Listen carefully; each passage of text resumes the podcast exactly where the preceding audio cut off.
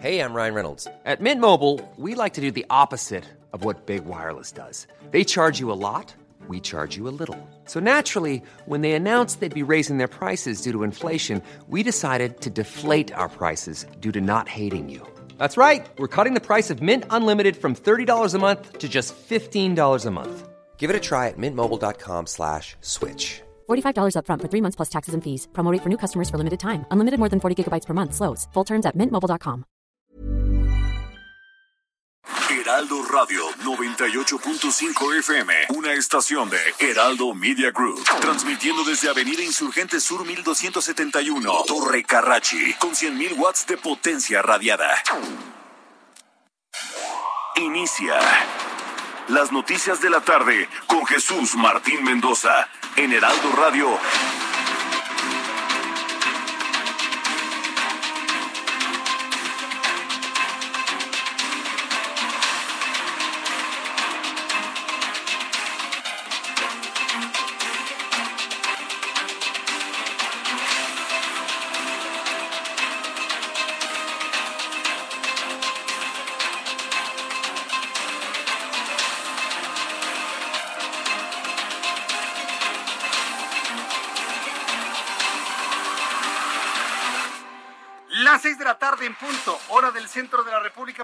Bienvenidos, muy buenas tardes. Iniciamos el Heraldo Radio correspondiente a este día, hoy martes 17 de agosto del año 2021. Me da mucho gusto saludarle, súbale el volumen a su radio, le tengo la información más importante hasta este momento. En primer lugar le informo, en primer lugar le informo que este martes México disminuyó en el número de contagios por COVID-19, pero aumentó la tasa de mortalidad en el país en las últimas 24 horas. Es decir, hay un cambio importante, hay un cambio muy importante en cuanto a la calidad de los datos que le damos a conocer todos los días. Y es que sucede que, bueno, pues finalmente nuestro país ha disminuido la cantidad de personas contagiadas, pero lamentablemente sube el índice de letalidad. Era algo que se esperaba. Y las personas que lamentablemente se reportan como fallecidas son hombres y mujeres jóvenes de entre 18 y 40 años de edad. Eso es lo que está ocurriendo en nuestro país. Usted que nos está escuchando a través de la radio y a través de digitales, pues debe saber esta tendencia que hoy se reporta por parte de la Secretaría de Salud. Bueno, pues debo informarle que con base en información en las últimas 24 horas se han registrado 877 decesos, más que ayer, sumando 249.529 mexicanos fallecidos. Asimismo, se detalló que en las últimas 24 horas el país ha sumado 14.814 contagios para un total de 3.123.252 casos confirmados. Y esta es la razón, esta es la razón por la cual el gobierno de la Ciudad de México ha hablado de una situación, vaya, vamos a decirlo, de una disminución o de una estabilización en cuanto a los números de personas contagiadas. Más adelante le voy a tener todos los detalles aquí en el Heraldo Radio. Le informo también que la Fiscalía General de la República, la FGR, para usted que me escucha, Quiero informarle que la Fiscalía General de la República dio a conocer que abrió una carpeta de investigación por el delito de tortura en el caso de José Eduardo Ravelo, este muchacho que fue asesinado por la policía de Yucatán, ¿se acuerda? Bueno, pues este joven, eh, quien falleció por presuntas lesiones y abuso sexual tras ser detenido por policías en Mérida el pasado 13 de agosto. Si no es exagerado lo que yo le digo. Este muchacho lo mataron por las constantes violaciones que le hacían los policías, para que nada más vea usted, los policías, qué tipo de depravación traen en su cabeza. ¿Sí? Hombres violando a hombres al grado de matarlo, al grado de desangrarlo y matarlo. ¿Sí, sí, sí, sí nos damos cuenta de lo que le estoy informando? Exactamente así, así como usted me lo dice. Efectivamente, pero mucho más violento, evidentemente. Entonces, bueno, pues eso es lo que le sucedió al joven. Lo mataron los policías por violarlo. Nada más para que vea usted el tipo de violencia de la que estamos hablando de los policías de Yucatán. Yo lo lamento por Mauricio Vila, quien es el gobernador de Yucatán, que ha hecho un trabajo verdaderamente extraordinario. un trabajo tan extraordinario en Yucatán que más de un analista lo ha ubicado como posible candidato a la presidencia en el 2024. Fíjese lo que le estoy diciendo. Por eso el que vengan policías y asesinen a un joven me parece altamente sospechoso en cuanto a las posibilidades políticas de un Mauricio Vila. Entonces no dejemos de lado también el asunto político, ¿eh? No dejemos de lado el asunto político porque esto me parece más que fabricado y lo digo claramente a través de estas plataformas de noticias a nivel nacional. Algo no huele bien en ese caso, ¿eh? Algo no huele bien en el caso de José Eduardo Ravelo, quien habría sido asesinado por policías de Yucatán en un estado donde se ha manejado bien la pandemia, donde hay bajos índices de inseguridad, en donde hay altos niveles de competitividad, en donde hay inversión extranjera y de repente unos policías matan a un joven, los primeros datos que le doy a conocer positivos colocan a Mauricio Vila como un visible, posible, posible subrayo candidato a la presidencia de la República y luego sus policías matan a un joven violándolo. Mm, mire que a lo largo de los más de 32 años que tengo de darle noticias, ya este tipo de cosas nos lo sabemos, ¿eh? Ya este tipo de cosas sabemos que tufo traen entonces yo le invito para que también tenga sus reservas sobre este asunto que ha ocurrido en Yucatán. Le voy a tener todos los detalles más adelante aquí en el Heraldo Radio. Le informo también en este resumen de noticias que Patricio Vallados, director ejecutivo de prerrogativas y partidos políticos del Instituto Nacional Electoral, anunció al Consejo General que presentará su renuncia oficial tras siete años en el cargo una vez que la próxima semana se concrete la distribución de diputaciones plurinominales. Entonces va el director ejecutivo de prerrogativas y partidos políticos del INE, no por presiones políticas, sino por un interés particular en ser diputado. Le voy a tener todos los detalles más adelante aquí en el Heraldo Radio. También le informo que la Interpol emitió este martes una ficha roja en contra del empresario y ex vicepresidente de la aerolínea Interjet, Miguel Alemán Magnani. Ay, no sean, hay que decirlo, miren, no, no, no sean ingenuos, por no decir payasos, ¿no? No sean ingenuos. Todo el mundo sabe dónde está Miguel Alemán. O sea, por el amor de Dios, déjense de tonterías. Y a mí lo que me molesta, me molesta profundamente, es tener que convertirme en vocero de este tipo de cosas. Todos saben dónde está, hombre. Y todos sabemos precisamente que es una persecución política. No hay más, no hay menos. Y lo tengo que decir porque sí, la noticia es esa, pero yo me niego a ser vocero de mentiras o verdades a medias aquí en el Heraldo Radio. Andan buscando a Miguel Alemán Magnani. Dígame, por el amor de Dios, un tipo tan importante, tan conocido en el mundo entero, ¿se va a esconder en las piedras de la luna? No sean ingenuos, señores, por favor. Ni piensen ni insulten nuestra inteligencia, por favor.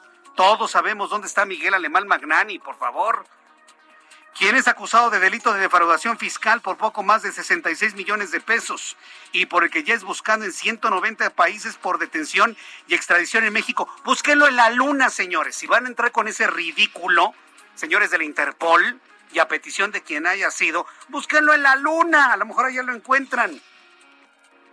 No insulten nuestra inteligencia, nada más les pido eso, siempre les he dicho esto al gobierno de cuarta que tenemos, de cuarta transformación. No insulten la inteligencia que tenemos. Y además un juez también le informa en este resumen de noticias que un juez otorgó un amparo a un menor de edad para que reciba la vacuna contra COVID-19. Se trata de Martín Santos Pérez, juez octavo de distrito en materia administrativa, quien le concede la suspensión provisional para que Ángelo reciba la brevedad la vacuna contra el coronavirus en la Ciudad de México. Recuerde que esta vacuna no se aplica a menores de 18 años. Este joven promovió un amparo le resultó positivo para él y ahora el gobierno tiene que vacunarlo contra el COVID como sucede en los países del primer mundo. Le voy a tener todos los detalles más adelante aquí en el Heraldo Radio. El reloj marca las seis de la tarde con ocho minutos hora del centro de la República Mexicana. Le informó que Claudia Sheinbaum, jefa de gobierno de la Ciudad de México, reiteró que su administración apoyará a los afectados por la explosión en el edificio de Avenida Coyoacán 1909 independientemente del seguro privado contratado por los propios residentes y resaltó la coordinación con Santiago Taboada, alcalde panista en Benito Juárez, más allá de los partidos políticos a los que pertenezcan.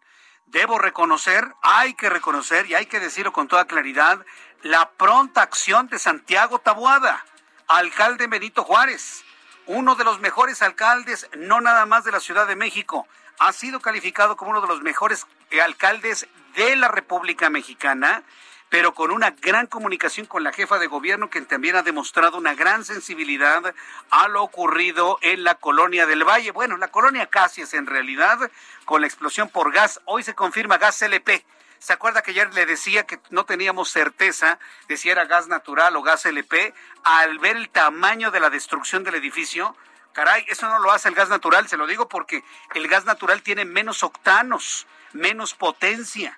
Finalmente hace flamazos. La que, el gas que tiene la capacidad destructiva es el gas LP. Hoy Santiago Taboada reconoce y anuncia que el gas que se acumuló y que destruyó todo este edificio se trató de gas licuado de petróleo, el gas que venden para tanques estacionarios o para tanques que se venden por kilos de 20, 30 y 45 kilogramos. Ese fue el gas que se escapó, ese fue el gas que destruyó prácticamente el edificio. Vamos a escuchar lo que dijo la jefa de gobierno, Claudia Sheinbaum. Eh, ellos tienen un seguro privado, afortunadamente, en el edificio.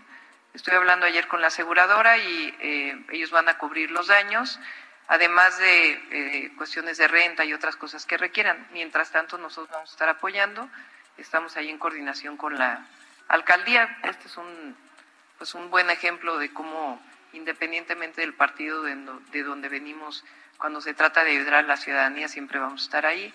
Estuvimos en buena coordinación con el alcalde Benito Juárez y eh, se les dio cuartos de hotel para que se pudieran quedar el día de ayer. Bien, pues esto fue lo que dijo la jefa de gobierno en cuanto al reconocimiento de las acciones que están realizando para ayudar y proteger a los vecinos que prácticamente lo perdieron todo ahí en este edificio de la colonia Acacias en Avenida Coyoacán, casi con Avenida Universidad. Esto está, ah, para que usted se ubique, para las personas que todavía no lo ubican, está a una cuadra del hospital Adolfo López Mateos de Universidad y Coyoacán. Está a dos cuadras de los viveros de Coyoacán. Ahí es donde se dio esta deflagración, esta gran explosión. Y bueno, pues muy cerca, por cierto, de las instalaciones del Heraldo Media Group. En más noticias en este resumen informativo, el portavoz de los talibanes, Suhail Shahim, afirmó que su régimen, el régimen talibán en Afganistán, no buscará venganza y que bajo la ley islámica están comprometidos con los derechos de las mujeres. Sí, como no, pues precisamente ayer le daba la información de que los rostros de mujeres que aparecían en salones de belleza fueron borrados, los talibanes. No quieren que las mujeres muestren ni sus cuerpos ni sus rostros. Así que las mujeres que viven en América deberían agradecer que no viven en un régimen talibán, ¿eh? No, no, no, no, bueno, imagínense lo que vivimos en América en cuanto a los movimientos feministas, nada más tamícenlos ante la realidad que vive un país como Afganistán. No, impensable impensable lo que está ocurriendo allá. Han borrado los rostros de mujeres, han borrado el cuerpo de las mujeres, toda la libertad que alcanzaron las mujeres durante 20 años en Afganistán ha quedado borrado de un plumazo en cuestión de dos semanas. Afganistán está exactamente igual que hace 25 años. Bueno, pues le voy a tener todos los detalles más adelante aquí en el Heraldo Radio. Cuando son las seis de la tarde con 13 minutos hora del centro de la República Mexicana, vamos con esta corresponsal Mayeli Mariscal. Nuestra corresponsal en Jalisco realizarán monitoreo y pruebas aleatorias en el regreso a clases del ciclo 2021-2022. Adelante Mayeli, gusto en saludarte. Muy buenas tardes. Hola, ¿qué tal? Muy buenas tardes. Buenas tardes también a todo el auditorio. Pues como parte de las estrategias que se plantean para garantizar un regreso a clases seguro en los planteles y sobre todo evitar posibles brotes de COVID-19, se informó que se realizarán pruebas aleatorias en los municipios en donde se registra un mayor número de casos activos, así como también en los planteles en donde consideren necesario rastrear contactos, e identificar casos positivos en algún plantel y también eh, pues las autoridades sanitarias dijeron que se cuenta con los reactivos suficientes, tanto pruebas de antígenos y de PCR y se determinará en un momento dado cuál de ellas se estaría aplicando. Adicionalmente, pues el día de hoy también se amplió la información respecto a los protocolos protocolos para este regreso a clases presencial. En el tema de los alimentos se va a permitir los flujos con recreos escalonados y se evitarán aglomeraciones y se mantienen las revisiones para garantizar eh, tanto la higiene pero también la normativa sanitaria en estos espacios. Adicionalmente se están construyendo desde cero 15 planteles educativos en toda la entidad. Son cerca de 2.000 los alumnos que tendrán que ser reubicados y por lo pronto pues ya se atendió también las necesidades de aquellos planteles que sufrieron robos o vandalización. Así es que pues hasta estos momentos todo está en marcha para que este regreso presencial a clases se dé en Jalisco e inicie el ciclo 2021-2022. Correcto, muchas gracias por la información, Mayeli Mariscal. Muy buenas tardes. Excelente tarde. Para Hasta luego, excelente tarde con nuestros compañeros corresponsales de Informo de las Noticias en la República Mexicana. Ah, saludo a mi compañero Alejandro Montenegro, corresponsal en Coahuila. Adelante, Alejandro, muy buenas tardes. ¿Qué tal, Jesús Martín? Muy buenas tardes. El día de hoy, eh, en una de las reuniones de los subcomités de salud de Coahuila, bueno, pues el gobernador de Coahuila anunció que el próximo lunes, eh, pues regresarán a las aulas 433 escuelas de educación básico en Coahuila. Van a ser primero 191 ese día y una semana después lo harán otros 242 planteles. Se trata de 13 eh, de educación especial, 13 de educación inicial, 47 de preescolar 192 de primaria y 168 de secundaria que van a empezar bajo este modelo híbrido. Sin embargo, con el pasar de los meses espera que eh, pues migren hacia una etapa 100% presencial. El gobernador dijo que son escuelas que ya se tenían detectadas, analizadas, verificadas y que ya cuentan con todos eh, los servicios, sus instalaciones perfectas para poder iniciar estas, eh, bueno, pues clases. Eh, también detalló el gobernador que hay escuelas privadas, por otro lado, que se van a agregar a estas 433, que el próximo lunes también inician con las clases bajo este modelo híbrido, así como bachilleratos tecnológicos y técnicos que también van a iniciar junto con algunas universidades públicas y privadas a partir del próximo lunes. Es la información desde Coahuila, Jesús. Muchas gracias por la información, Alejandro Montenegro. Muy buenas tardes. Quiero enviar un caluroso saludo a quienes nos escuchan a través de su emisora de radio, de su receptor de radio, mejor dicho, en el tránsito de la Ciudad de México, en el tránsito de Guadalajara, en el tránsito de Monterrey, en el tránsito de Querétaro. Usted que va fluyendo desde el oriente hacia el poniente de la Ciudad de México, maneje con mucho cuidado. Le estoy invitando a que maneje con mucho cuidado, sobre todo en una ciudad que ha experimentado lluvia intensa desde las 3 de la tarde. Maneje por favor con mucho cuidado, le estoy informando todo lo importante aquí en el Heraldo Radio. Las 6 de la tarde con 17 minutos hora del centro de la República Mexicana. Vamos con nuestros compañeros reporteros urbanos, periodistas especializados en información de ciudad. Alan Rodríguez, qué gusto saludarte, bienvenido, muy buenas tardes.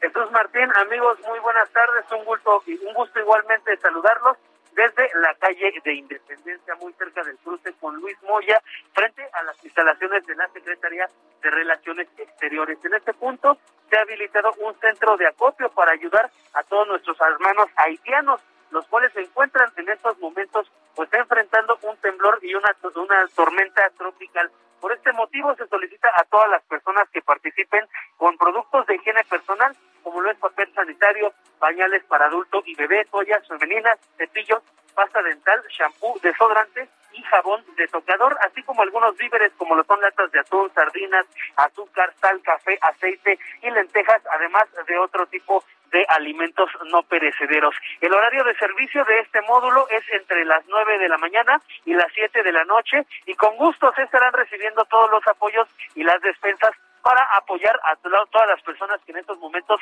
están pasando por una difícil situación. Les repito, la ubicación es la avenida Independencia al cruce con Luis Moya, para mayor referencia, muy cerca del barrio chino. Muy bien, estaremos muy atentos de lo que sucede en el centro de la ciudad. Muchas gracias por la información, Alan Rodríguez. Permanecemos al pendiente, muy buenas Permanecemos al pendiente. Augusto Atempa, gusto en saludarte, muy buenas tardes. Pues Martín, excelente tarde, pues te platico, ya cae una fuerte lluvia aquí en el sur de la ciudad. Yo me encuentro sobre la avenida Coyoacán y es que hace unos instantes comenzó a reabrirse la circulación para aquellos que circulan por la zona de Amores, buscan llegar a la avenida Coyoacán y buscan llegar hacia el centro de esta alcaldía y es que hay que recordar que durante la mañana de ayer y hasta esta tarde estaba cerrada debido a los trabajos que se estaba llevando a cabo por parte de Protección Civil y la Fiscalía General de Justicia dentro del edificio de la avenida Coyoacán 1909.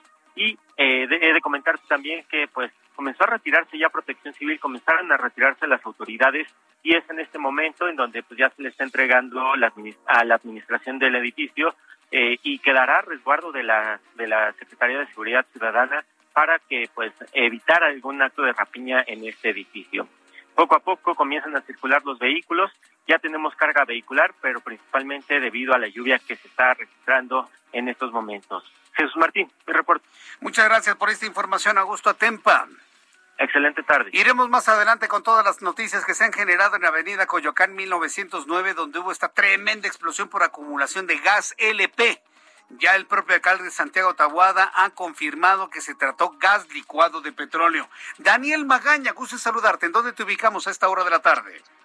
¿Qué tal, Jesús Martín? bueno, pues con información vehicular de la zona de la calzada Ermita, también, bueno, pues ya ha empezado a llover, hay que manejar con cuidado en caso de que se traslade de la zona, pues de la calzada de Tlalpan, de la avenida Plutarco Elías Calles en dirección hacia la zona oriente, para cruzar la, la incorporación hacia la zona de la avenida Javier Rojo Gómez, donde encontramos el mayor rezago vehicular y un poco más adelante, bueno, pues agravan las condiciones vehiculares de tránsito muy lento en toda esta zona de obra, así que si usted se dirige dirige hacia la zona de Santa María Tahuacán, de Santa Cruz Mellehualco, bueno, pues sin duda utilizar la zona del eje 6 sur es una mejor opción que la calzada ermita debido a las obras que permanecen a partir de la zona de constitución de 1917. El reporte de Jesús Martín. Muchas gracias por la información, Daniel Magaña.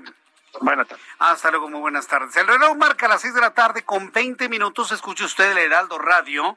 Yo soy Jesús Martín Mendoza con toda la información importante a esta hora de la tarde.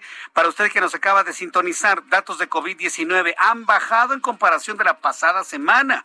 Estamos hablando todavía de muchas personas contagiadas por COVID, 14 mil 814, 3 millones 123 mil 259 contagiados de manera acumulada, 877 muertos. Este es el dato principal. Está muriendo más gente de la que se está contagiando, 249.529 para un índice de letalidad ubicado en 8 en 7.98%, 7.98% según los datos que da a conocer la Secretaría de Salud. Y a esta hora de la tarde vamos a revisar lo que sucedía un día como hoy, 17 de agosto del año 2021. Como todas las tardes nos informa lo que sucedía en México, el mundo y la historia con Abraham Arreola.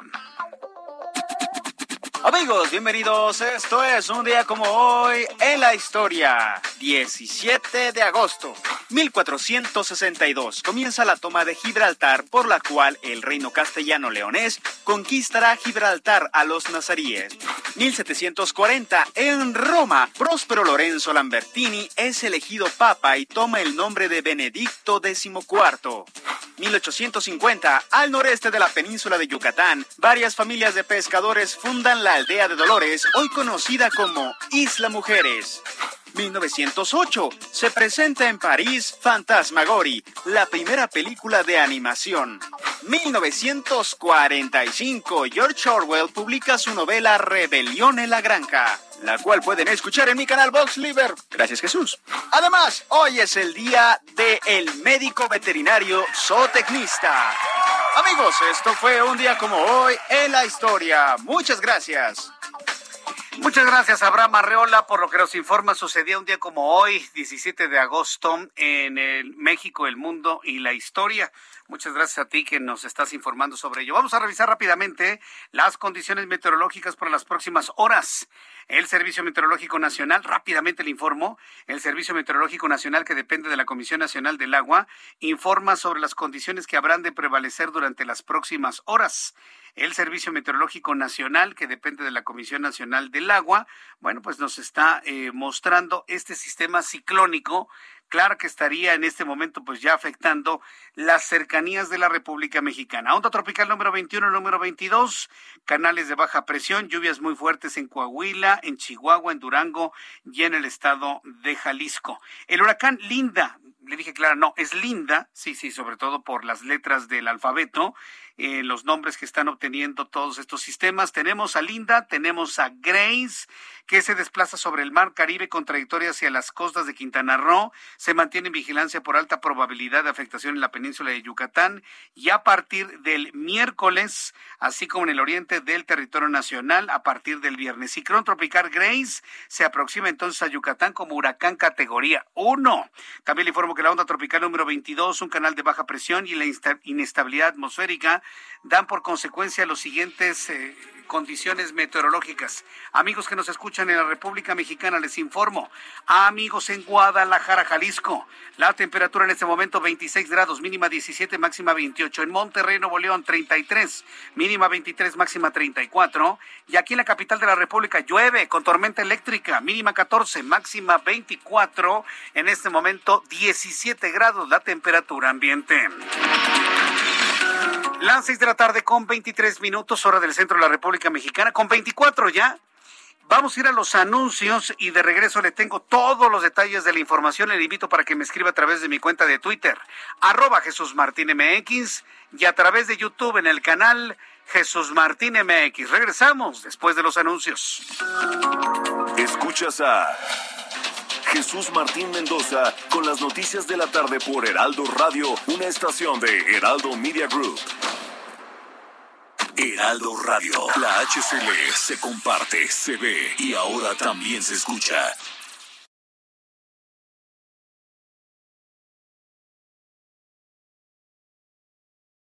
Heraldo Radio, la HCL se comparte, se ve y ahora también se escucha.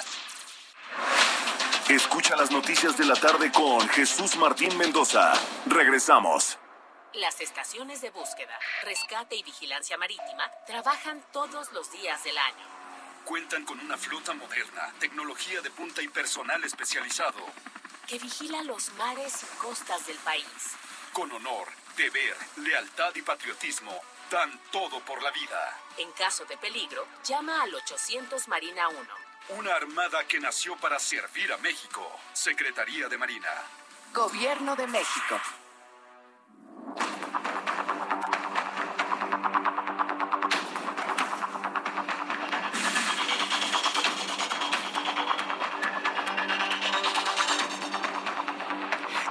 De la tarde con 30 minutos hora del centro de la República Mexicana. Un saludo a nuestros amigos de la Marina Armada de México. Nuestros buenos amigos de la Marina Armada de México han soportado lo indecible. La Marina, la Fuerza Aérea, el Ejército Mexicano han soportado lo indecible.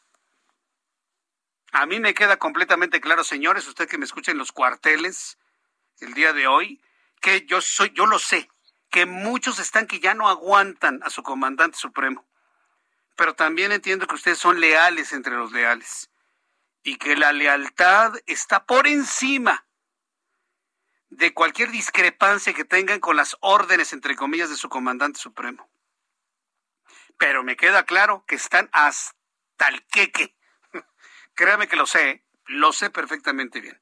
Saludos a nuestros amigos de la Marina, de la Fuerza Aérea, del Ejército Mexicano. Gracias por ser leales entre los leales. Y porque finalmente eso significa estabilidad. Eso significa estabilidad en el país, estabilidad política, estabilidad económica, estabilidad social. Gracias por ello, ¿eh? Gracias por aguantar tanto. Gracias por aguantar tanto, señores. Si no lo había dicho ningún medio de comunicación, yo se los digo. Soy consciente de todo lo que están aguantando. Lo sé perfectamente bien.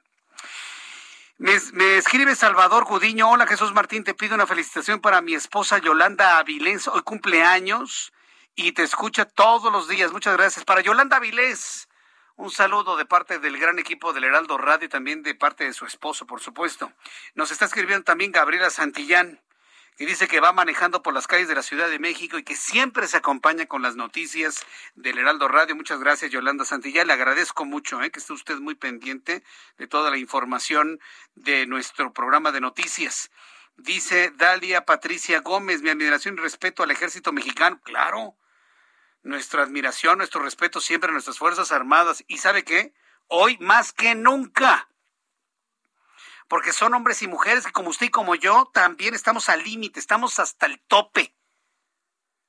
Pero ellos, mire, marcialmente, con la disciplina, aguantando lo inaguantable. Yo sé que nuestros amigos del Ejército, Armada, Fuerza Aérea, van a aguantar tres añitos más, yo estoy seguro. Las cosas van a cambiar y para mejorar, venga quien venga. Aguanten más, aguanten más, por supuesto. Y desde aquí les enviamos un saludo y nuestro reconocimiento siempre.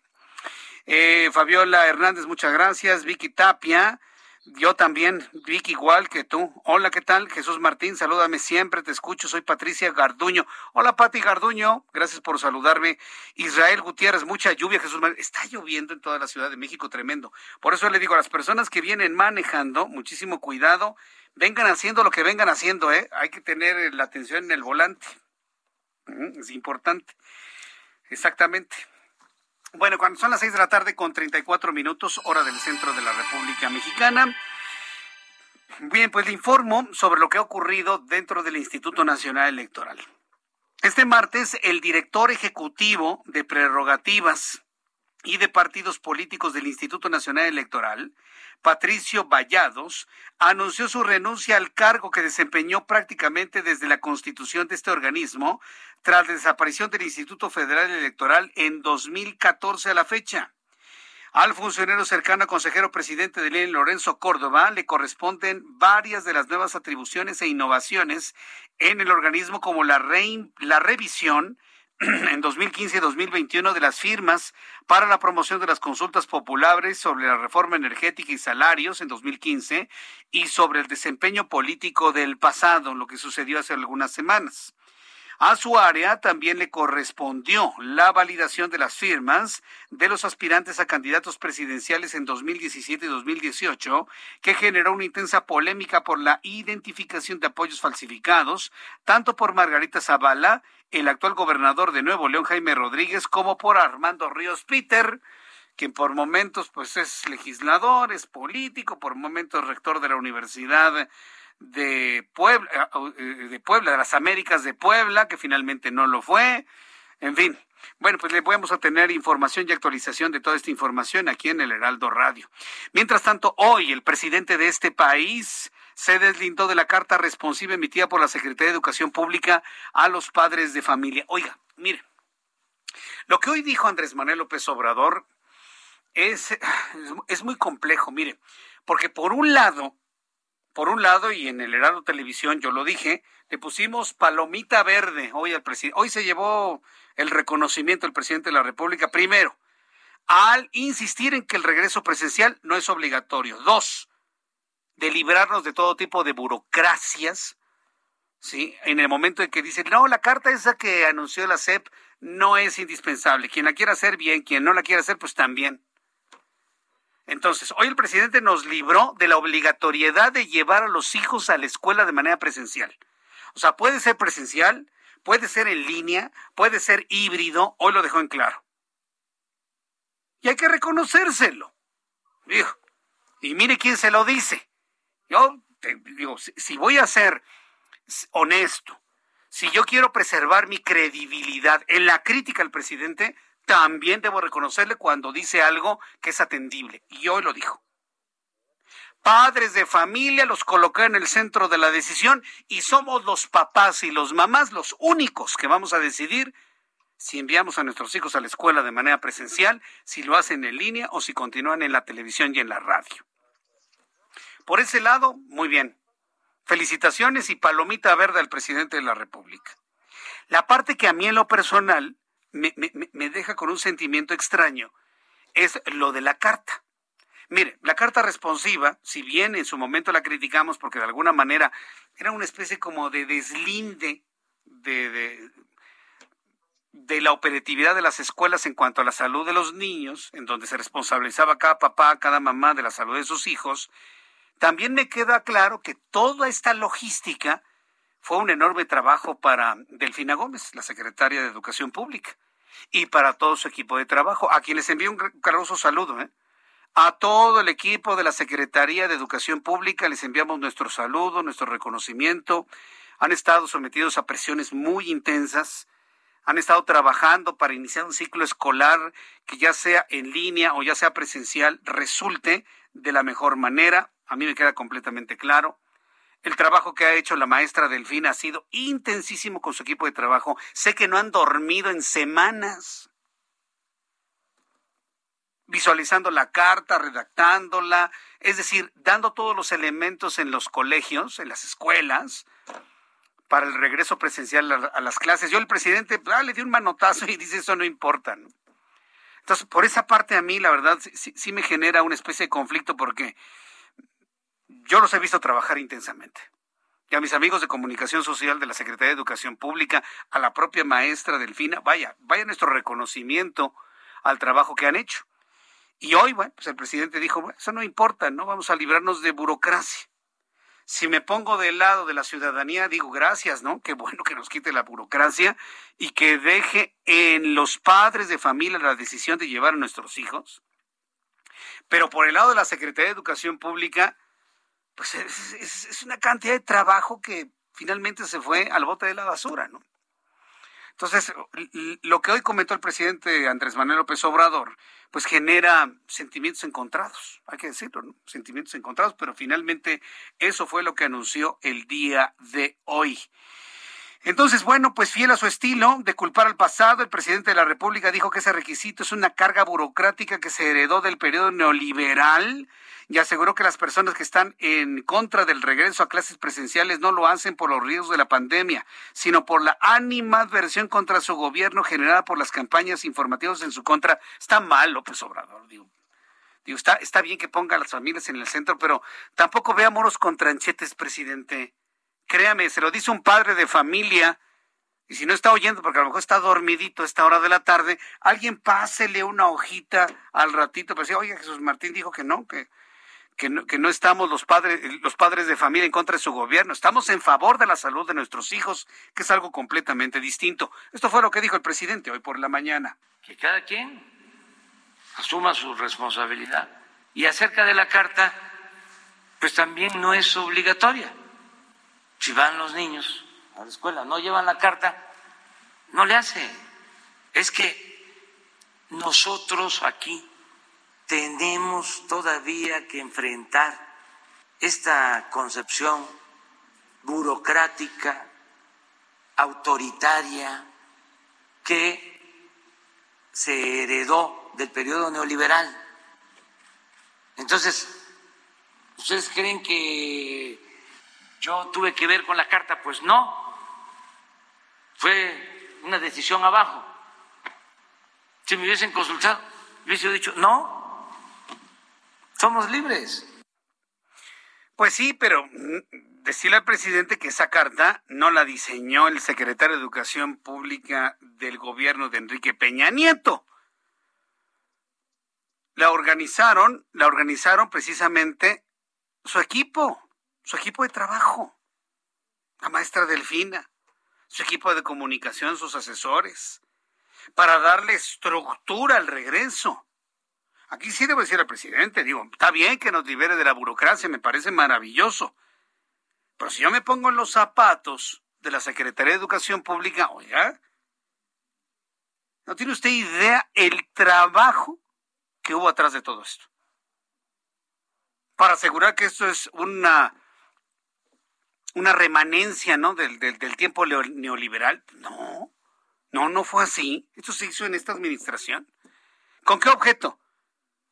de fastidiarle la vida a los padres de familia de los niños, no, con el objeto de crear condiciones de seguridad jurídica, tanto para padres de familia como para escuelas, en caso de algún tipo de contagio durante el regreso en las escuelas. No, no, no, no había otra cosa, ¿no? Entonces, por este lado, bien por el presidente que nos quita este burocracia, pero también hay que reconocer el trabajo que hizo la Secretaría de Educación Pública para dar los elementos de certeza jurídica para un regreso a clases que ya de suyo se antoja sumamente complejo.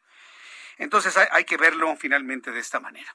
Son las seis de la tarde con 43 minutos hora del centro de la República Mexicana. Entonces del asunto del regreso a clases quedamos ya, usted y yo ya enterados, ¿no? E informados. Finalmente ya quedamos listos. El regreso es completamente voluntario. las familias están en el centro de la decisión.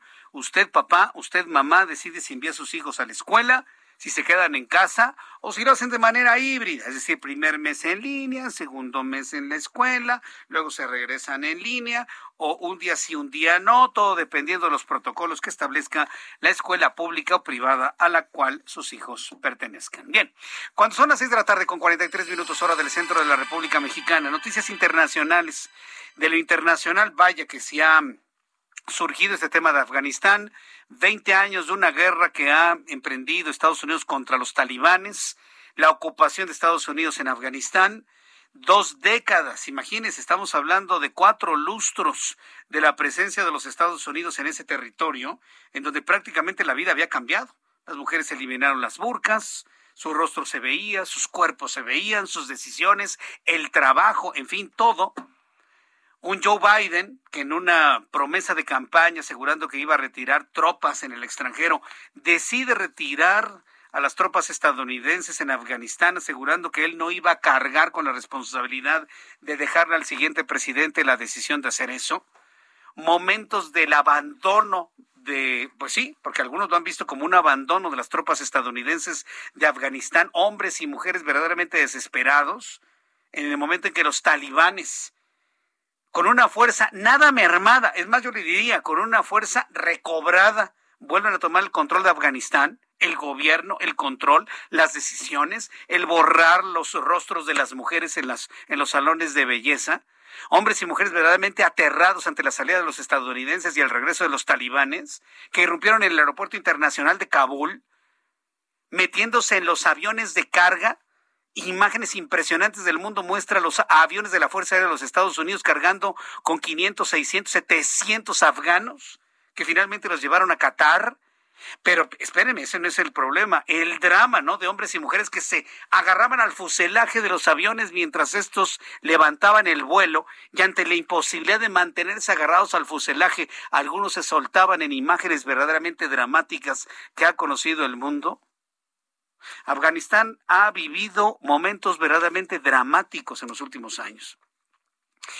Pero una cosa, yo sí le quiero decir, una cosa es lo que yo le pueda platicar, que yo le pueda describir a través de la radio, y usted se lo puede imaginar y, y que su alma se contraiga ante el susto que nos puede provocar el regreso de un gobierno terrorífico como son los talibanes.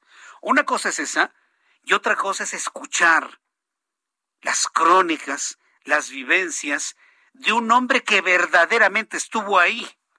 Un hombre que a través de los medios de comunicación reportaba a través de la televisión mexicana el momento de la guerra, de los enfrentamientos, de los estadios de las bombas, del miedo de perder la vida en cualquier momento. Súbale el volumen a su radio. Crónicas de un corresponsal de guerra. Hoy a mí me da un enorme gusto recibir la comunicación de un gran amigo, de un gran colega, de un gran periodista y de un gran cronista de tiempos de guerra. En la línea telefónica, José Luis Arevalo, periodista, corresponsal de guerra, autor del libro Por los vientos de la guerra y un gran amigo de este programa de noticias. Mi querido José Luis Arevalo, todo el mundo te conoce y a la verdad me da mucho gusto recibirte en este programa de noticias. Muy buenas tardes, José Luis Arevalo. ¿Cómo estás, mi Jesús Martín? Qué gusto, la verdad, qué bonita presentación, te lo agradezco infinitamente y siempre ya sabes que eres correspondido y para mí no hay mejor conductor de radio que con el que estoy hablando en estos momentos. Eres, eres muy generoso, mi querido José Luis, y, yo diría lo mismo en cuanto a tus coberturas de guerra. Cuando estuviste en Afganistán, eh, cuando tuviste la oportunidad de cubrir para la empresa Televisa todos aquellos eh, momentos de la entrada del ejército de los Estados Unidos, yo te recuerdo en medio de estallidos, en medio de violencia, en medio de muertos. Y aún así, cada año que terminaba, pues deseando un feliz año en, la esperanza, ¿no? De, que las cosas mejoraran. Han pasado 20 años desde que tú cubriste todos esos conflictos allá en Medio Oriente y hoy Estados Unidos se va y los talibanes regresan. ¿Qué, qué, sensaciones o qué reflexión o qué análisis nos podrías compartir tú que viviste en carne propia todo lo que sucedía en territorio afgano, José Luis Arevalo? Fíjate que yo escribí esta mañana ahí en mi cuenta en Instagram y en, y en Facebook que si valió la pena tantos años, ¿no? De, tanta cobertura. Yo me acuerdo que el 2001, después del atentado a las Torres Gemelas, el despliegue de periodistas, el gasto económico, de todo lo que se hizo para que después de 20 años, y además, y deja esa parte, ¿eh? el tema es los muertos, ¿no? Para que a los 20 años los estadounidenses salgan por la puerta de atrás, porque yo así lo veo, mira, eh, Afganistán es un lugar completamente fuera de lo común. Hablamos hace muy poquito de Haití, que está en nuestro hemisferio, y decimos, oigan, olvidados de la mano de Dios, y un terremoto nuevamente los deja devastados. Pero Afganistán es un país que yo luego lo comparo con las películas de la Guerra de las Galaxias, que es lo que nos que la gente vive en cuevas, sin luz eléctrica, en chozas, tal cual como si no falta que aparezca por ahí Arturito, ¿no? Uno de estos personajes de la película, porque es tal cual. Pero hay algo, y ahorita yo quería, hasta empezar a la polémica, creo, Martín, lo que estabas tú comentando. La gente sale de Afganistán en estos momentos trepada en los aviones, pero ¿quiénes son más buenos o más malos? Los que llegaron a conquistar o a intentar conquistar un territorio que de Genghis Khan, cuando la época de los mongoles, nadie lo ha podido controlar. Ni los mongoles, ni los soviéticos, ni los europeos, y ahora ni los estadounidenses, o unos talibanes que tienen controlado el territorio, que más bien se replegaron, esperaron el momento oportuno y volvieron a retomaron lo que les corre, o lo que ellos dicen que les corresponde. Yo no sé quiénes son más malos, si los estadounidenses que llegaron a Afganistán matando a quien se encontraran enfrente, protegiendo los gasoductos, porque acuérdense que todas las guerras no es un tema de derechos humanos, es un derecho, es un tema de intereses. Sí, interés, poder, ¿no? Dinero. Todos los gasoductos que, control, que, que cruzan de Asia Central hacia Rusia, pues pasan por Afganistán. Y súmale a esto que desde que los estadounidenses llegaron al territorio afgano, pues se facilitó el mercado del opio y la amapola. Afganistán junto con Birmania o Myanmar y el estado de Guerrero, así como lo oyes, son los mayores productores de amapola en el mundo. Entonces, ¿qué pasa con la amapola? Los talibanes controlan esos territorios. La amapola eh, mejora el mercado, llega a Europa. A Estados Unidos no, ¿eh? Estados no es el mayor consumidor de amapola en el mundo, no es el mayor, eh, digamos, el mejor mercado para los afganos, pero sí Europa. Pues claro, Biden dice, es un territorio que no puedo controlar. ¿Dónde está el interés estadounidense cuando ni está ni, es el principal mercado de la amapola, ni el gasoducto que cruza Afganistán llega a Estados Unidos. Realmente es una guerra sin sentido y salen de la salen por la puerta de atrás como lo hicieron en Vietnam y como lo hicieron en Irak donde también tuve la fortuna de estar y los señores pues salen por la puerta atrás. Oye, ¿por qué la gente se sube a los aviones? Pues porque vienen las venganzas. Mira, yo me acuerdo, yo tuve la oportunidad de vivir en lo que era Checoslovaquia, querido Martín, y cuando se cayó el régimen, salieron en los periódicos locales las listas de todos aquellos que eran miembros de la temible STD, la policía secreta. Y entonces los señores estaban aterrorizados porque sabían que los nuevos que llegaron al gobierno los iban a matar. Hace cuenta que pasa lo mismo. Toda la gente que apoyó a los aliados, a los estadounidenses, que les dieron todas las facilidades, que se sentían pro-yanquis, que pusieron sus negocios, pues ahora que llega el talibán va a decir, señores, tú necesitas el poder, ¿verdad? Pues o te vas o te mato. Pero es lo mismo, es lo mismo. Cuando los gringos llegaron ahí, perdón que diga gringos, pero así, cuando ellos llegaron a Afganistán también arrasaron con lo que se encontraban con tal de apoderarse un territorio que no les pertenecía. Entonces, no pensemos que los estadounidenses nos van a liberar, no es así. Los estadounidenses se quieren apropiar de un territorio que después de 20 años se dieron cuenta que no les correspondía y que los que mejor manejan el territorio, la heroína, el opio, el hashish, el gasoducto, pues son los talibanes con sus burkas, con su Corán y con su manera de hacer respetar la ley del Islam. Es así de fácil, ¿no? No tenemos que imponer una democracia occidental a un país de Asia Central donde la gente no conoce estos sistemas de gobierno que no son los que allá. Lo mismo pasó en Siria. ¿Quién va a quitar a Bashar al-Assad si el señor está completamente empoderado y no los sirios no les gusta el régimen democrático estadounidense. Es así de fácil, Martín, ¿no? Oye, este, a, mí, lo que me sorprende es la fuerza de los talibanes. Es decir, 20 años en los que fueron expulsados de Afganistán, se fueron a otros lados, pero parece que en el momento en el que se visualizaba el triunfo de Joe Biden y la promesa de sacar a las fuerzas estadounidenses de Afganistán, me da la impresión de que los talibanes empezaron a organizarse para hacer un regreso con una fuerza no nada más equivalente a la que tenían hace dos décadas, sino inclusive acrecentada, porque mientras Estados Unidos se tardó 20 años en, tomar el control de un Afganistán, los talibanes, ¿qué te gusta? Volvieron a tomar el control en dos semanas, José Luis. Es decir, esto nos habla de la fuerza de los talibanes, de como grupo político, como grupo armado, como grupo beligerante, y que le está dando una, una, lección al mundo. Ahí es donde entonces reside la inutilidad de esta guerra que tú cubriste con mucha intensidad, José Luis. Sí, mira, pasa algo, voy a hacer un paralelismo, pasa algo muy similar con el Hezbollah del Líbano, ¿no? Oye, que es un grupo terrorista, que no sé, lo que todo lo que pero el Hezbollah ayuda a los pobres, te, te, te permite tener ese amor a la patria. El Hezbollah, oigan, ¿por qué van a venir a invadirnos? que es un territorio nuestro, ¿por qué vamos a permitir que Israel, Estados Unidos nos invadan? Entonces, toda esta gente que se siente invadida, que se siente colonizada, se siente pisoteada porque llegan pues, de otro país del... del Mira, eh, eh, era muy curioso, Jesús Martín, cuando nosotros caminábamos por las calles de Afganistán, y yo te puedo asegurar que a 20 años de distancia las cosas van cambiando. Íbamos caminando con nuestras botas, nuestro pantalón de guerra, con un chaleco antibalas, con un casco, y los niños nos veían como astronautas. Sí, no, ya me imagino, ¿no? Algo muy distinto a lo que están acostumbrados, muy distinto. Entonces, ellos eh, ven como, te ven como entrometido, como, como conquistador, no te ven como un cuate que venga a liberarlos. Entonces, claro, los talibanes que llegan y dicen, oye, a ver, aquí somos el talibán, que talibán la palabra podría ser muy demoníaca, pero significa los son los estudiosos del Corán, son los que llevan al pie de la letra el Corán. Y ojo, el Corán no habla de guerra, no habla de violencia, no habla de amenazas, ¿no? El Corán tiene una cantidad de poemas de amor, pero se ha malinterpretado porque esto pues o lo respetas o te mato. oye, José Luis, voy a ir a los anuncios, déjame ir a los mensajes comerciales, dame unos minutos de espera aquí en la línea telefónica y regreso contigo para la parte final de esta, de esta conversación.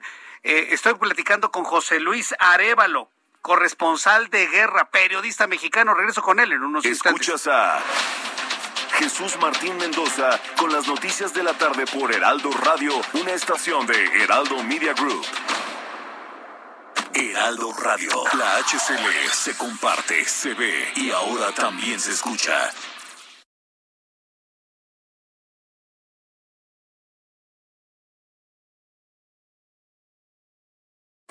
Heraldo Radio 98.5 FM, una estación de Heraldo Media Group, transmitiendo desde Avenida Insurgente Sur 1271, Torre Carrachi, con 100.000 watts de potencia radiada. Escucha las noticias de la tarde con Jesús Martín Mendoza. Regresamos.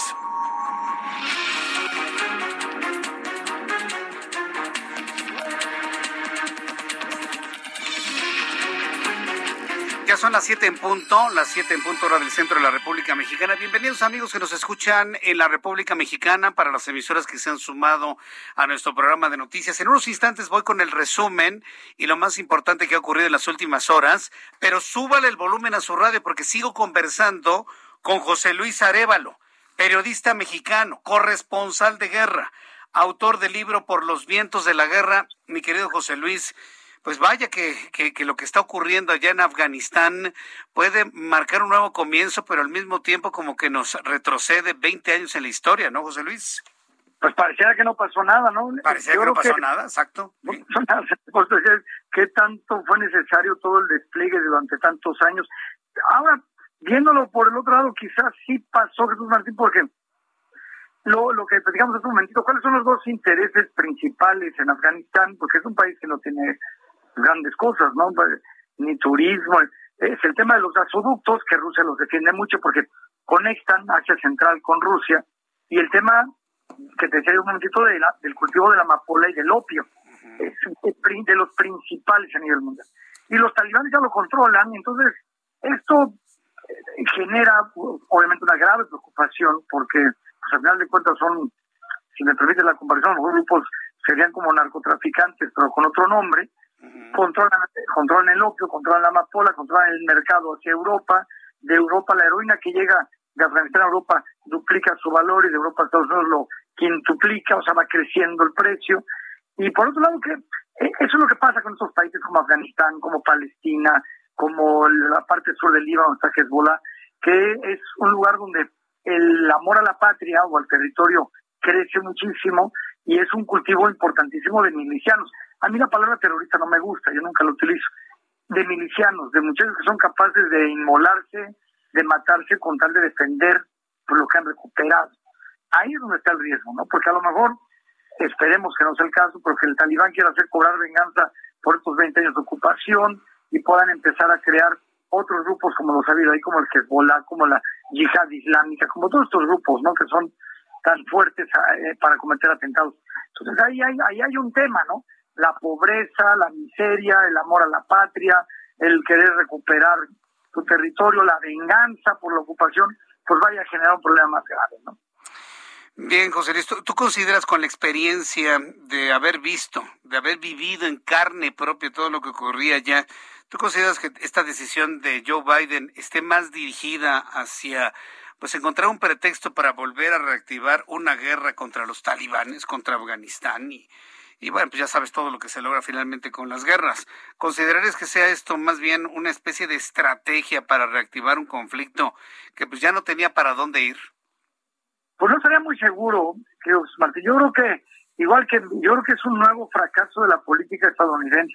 Así como fracasaron en Vietnam, que también fue una guerra innecesaria, y fracasaron en Irak porque llegaron a acabar con lo que había, queriendo imponerse, pagando una venganza de George Bush padre. Pues lo mismo pasó en Afganistán, donde no tenían que estar para nada, ¿no? Realmente este, este deseo estadounidense de querer conquistar e imponer sus, su sistema en lugares donde son completamente distintos a nosotros, pues no dan buen resultado y ahí está la muestra, ¿no? Yo creo que todo, yo creo que más bien se salen porque saben perfectamente que no tienen nada que hacer ahí, Martín. Yo me acuerdo alguna vez en Siria, estando en la guerra de Irak, pasamos a Siria, nos dijeron los mismos sirios, hay que dejar a los musulmanes vivir su edad media. y así es, ¿no? Hay que dejarlos vivir su edad media. Claro.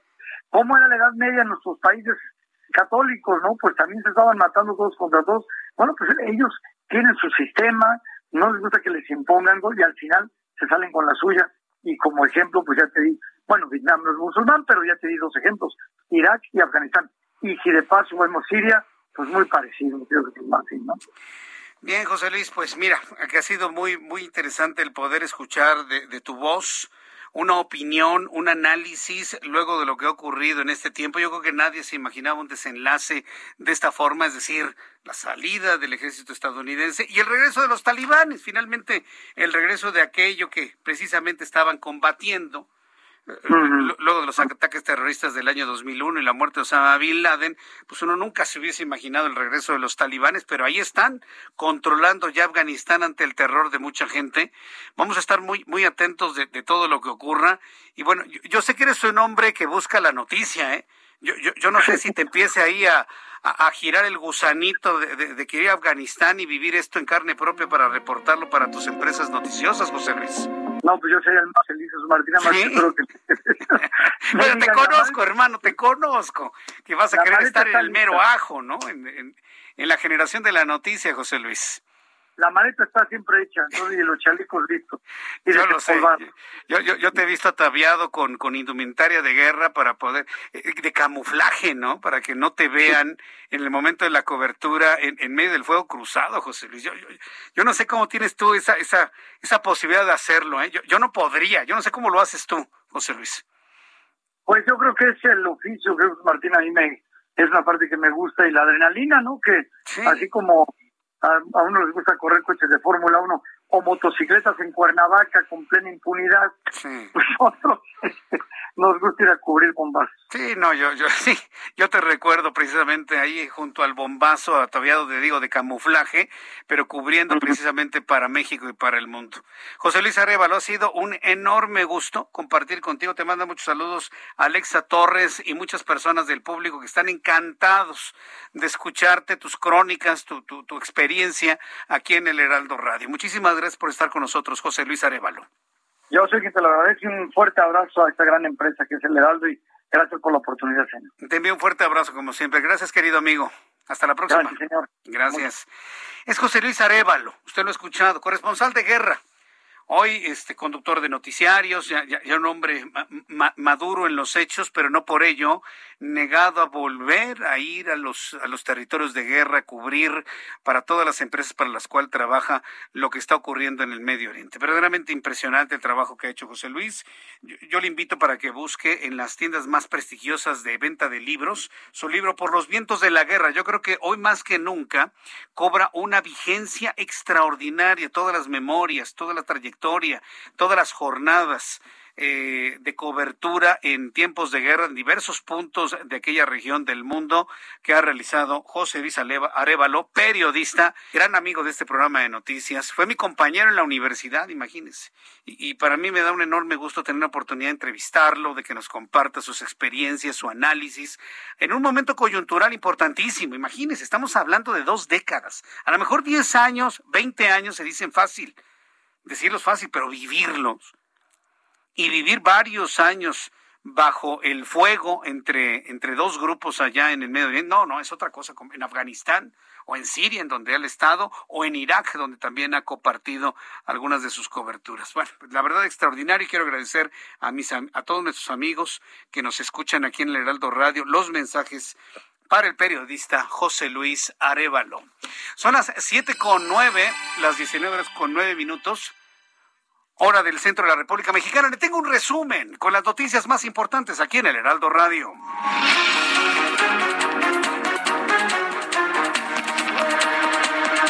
Cuando son las siete con ocho, le presento lo más destacado que ha ocurrido en las últimas horas en México y en el mundo. En primer lugar, en este resumen, le informo que en entrevista con el Heraldo Radio hace unos instantes, José Luis Arevalo, periodista, corresponsal de guerra, autor del libro Por los vientos de la guerra, habló sobre la toma del gobierno de Afganistán por parte de los extremistas talibanes, lo que ha encendido las alarmas a nivel internacional debido a su historial ligado al terrorismo y al retiro de las tropas de Estados Unidos, lo que calificó el periodista José Luis Arevalo como una salida por la puerta de atrás. Esto fue lo que dijo en los micrófonos del Heraldo Radio. La gente sale de Afganistán en estos momentos trepada en los aviones, pero ¿quiénes son más buenos o más malos?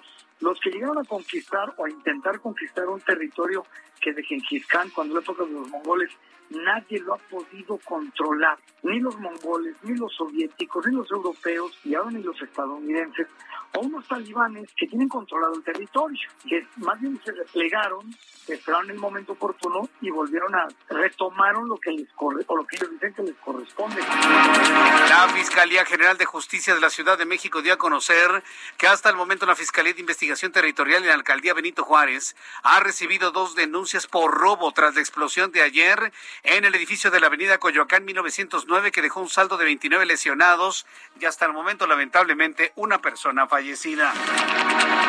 El presidente de los Estados Unidos Joe Biden y el primer ministro británico Boris Johnson acordaron este martes convocar una cumbre virtual de líderes del G7 la próxima semana para tratar la situación que se vive en Afganistán, cuyo gobierno fue tomado por los talibanes el pasado fin de semana. El gobernador de Texas, Greg Abbott, uno de los políticos estadounidenses más renuentes al uso del cubrebocas, dio positivo este martes a COVID-19 y a su portavoz, Mark Maney, aclaró que el republicano se encuentra en buena forma física y no experimenta ningún tipo de síntoma, pero tiene COVID-19. Greg Abbott, cuya filosofía ha emanado a ciudades como Houston, como Austin, como San Antonio, en donde la gente no utiliza cubrebocas, está contagiado de COVID-19. Luego de la victoria que tuvieron los talibanes en Afganistán y tras la salida de las tropas estadounidenses de ese país, el grupo fue captado en varios juegos mecánicos a manera de pasar el rato y como festejo se les pudo apreciar en varios juegos mecánicos, aunque sin dejar sus armas largas, entre ellos los carritos chocones y un carrusel donde pasaron el rato, esto en una feria en Kabul. Autoridades haitianas informaron que el número de muertos por el terremoto de magnitud 7.2 grados que sacudió el suroeste de Haití durante el fin de semana aumentó a 1941 y la cifra de heridos asciende a casi 10.000, 10.000 heridos por el terremoto del fin de semana en Haití. Más de 60 mil hogares resultaron destruidos, 76 mil sufrieron daños diversos, mientras que muchos edificios públicos también sufrieron afectaciones y colapsaron durante el sismo. Una verdadera tragedia ha quedado borrado del mapa estas ciudades de Haití. Tras la toma de los talibanes en Kabul este martes tuvo lugar la primera manifestación de mujeres para abogar por sus derechos. La noticia que resulta típica debido a las fuertes restricciones que las mujeres tienen en ese país ha dado la vuelta a todo el planeta. Una de las participantes dijo que buscan sus derechos como mujeres, la seguridad social, la no prohibición del trabajo, el derecho a la educación y el derecho a la participación política. Estas son las noticias en resumen. Le invito para que siga con nosotros. Le saluda Jesús Martín Mendoza.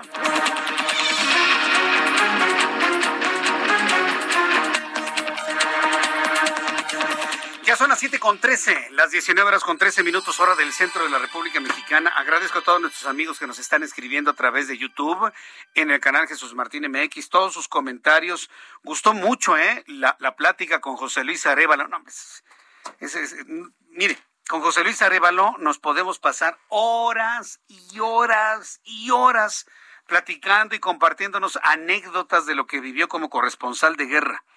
Es un charlista extraordinario y un extraordinario conocedor de la televisión. es, un hombre que sabe hacer televisión, que visualiza perfectamente bien por dónde va el asunto noticioso. Vaya, su experiencia como corresponsal de guerra y como hombre de televisión, bueno, pues le da finalmente esa característica. La verdad yo me siento muy contento de haber platicado con él. Me dice María Dolores González Orea, excelente entrevista con José Luis Arevalo, super experto como reportero en guerra. Y gracias Jesús Martín. No, la verdad es que yo, yo le agradezco mucho a José Luis que se haya abierto un espacio, un hombre profundamente ocupado y, nos brindó estos minutos para platicar con usted aquí en el Heraldo Radio. Espero tener la posibilidad, la oportunidad de poder saludarlo en una oportunidad futura en entrevista aquí en este espacio de noticias. Bien, vamos con toda la información importante en cuanto al Valle de México. Súbale el volumen a su radio. Tengo en la línea telefónica a Alan Rodríguez. ¿En dónde te ubicamos, Alan Rodríguez? Muy buenas tardes. Hola, ¿qué tal? Jesús Martín. Amigos, un gusto saludarlos nuevamente, esta vez desde el viaducto Miguel Alemán Valdés, en su tramo entre la Avenida de los Insurgentes y hasta el cruce con Andrés Molina Enríquez. Esta tarde ya presenta carga que avanza lentamente para todos nuestros amigos que se desplazan con dirección hacia el oriente de la capital del país. En el sentido contrario, desde Congreso de la Unión hasta el cruce con Patriotismo sobre viaducto, el avance es a vuelta de rueda complicado por algunos encharcamientos que se registran en los desniveles de esta vialidad, producto de la fuerte lluvia que se registró hace unos momentos. Ya para concluir, el eje central Lázaro Cárdenas, desde viaducto hasta Fray Servando, con carga que avanza que con carga que avanza bastante lento. Esto es a causa del bloqueo que tenemos en el eje central al cruce con la avenida de Juárez. Por lo pronto, Jesús Martín, el reporte que tenemos, mucha paciencia para todos nuestros amigos automovilistas. Vaya que sea que tener paciencia a esta hora de la tarde. Muchas gracias por la información, Alan Rodríguez. Estamos al pendiente, gracias. Augusto Tempa, me da mucho gusto saludarte. Bienvenido, muy buenas tardes. Igualmente, Jesús Martín, te platico que ya tenemos carga vehicular en la avenida Río Mispac, esto desde el circuito bicentenario, en el tramo que va desde Barranca del Muerto hasta la calzada de Tlalpan. El avance vehicular en los carriles centrales es a vuelta de rueda para quienes van hacia el oriente de la ciudad y la velocidad promedio que estarán alcanzando será de 30 a 40 kilómetros por hora. Está bastante, bastante cargada esta avenida. Y otra avenida que también presenta carga vehicular es el eje 8 Popocatépetl. El tráfico va desde la avenida Adolfo Prieto hasta División del Norte. Hay que manejar con mucha precaución en este tramo porque tenemos encharcamientos en varios puntos de la ciudad. Jesús Martín, mi reporte. Muchas gracias por la información, Augusto Tempa. Excelente tarde. Excelente tarde. También saludo con mucho gusto a Daniel Magaña. Adelante, Daniel. Gusto en saludarte. Muy buenas tardes. ¿Qué tal, Jesús Martín? Eh, muy buena tarde. Bueno, pues buscando algunas vías alternas debido a pues, vialidades complicadas por la lluvia que se ha presentado. Una de ellas, una alternativa a la calzada de Tlalpan, es utilizar el eje 1 Oriente, la avenida Andrés Molina Enríquez. Una buena opción para las personas, sobre todo que se incorporan de la avenida del Taller o en general de la zona centro y utilizan esta vía para poder incorporarse hacia los ejes viales de la zona sur de la ciudad o bien continuar a través del eje 1 Oriente, la avenida Andrés Molina Enríquez en dirección hacia la zona de Tasqueña, también para incorporarse hacia el circuito interior ya en su tramo de Río Churubusco. El reporte Jesús Martín. Buenas tardes. Muchas gracias por la información, Daniel Magaña. Continuamos atentos con la información. Cuando son las siete con diecisiete, ¿eh? las siete con diecisiete horas del centro de la República Mexicana, vamos con, me dijiste, Ángel. Vamos con mi compañero Carlos Valenzuela, quien es nuestro corresponsal en Sinaloa, comerciantes y restauranteros en contra de la certificación de vacunación. De plano así, Carlos, adelante, te escuchamos. Buenas tardes.